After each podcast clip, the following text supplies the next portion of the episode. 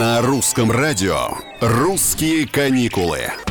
Привет, с вами Петр Кузнецов. В начале недели мы выяснили, что Турция остается самой популярной страной для путешествий и отдыха среди россиян. Но давайте-ка уточним, что при этом внутренний туризм предпочитает большая часть наших граждан. И здесь на первом месте Краснодарский край. По цифрам, турки даже рядом не стоят. Один только Сочи принимает больше, чем вся Турция. В этом году, по предварительным данным, в Краснодарском крае отдохнут 16 миллионов туристов. И всего 3 миллиона позагорают на турецких берегах.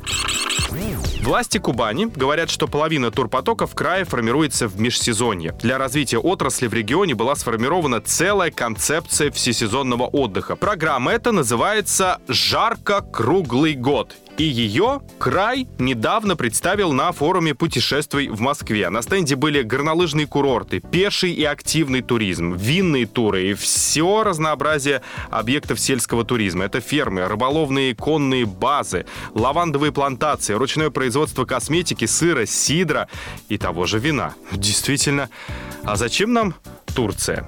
Больше, чаще и дольше путешествуйте, а мы поможем с маршрутом. Ну, как вариант.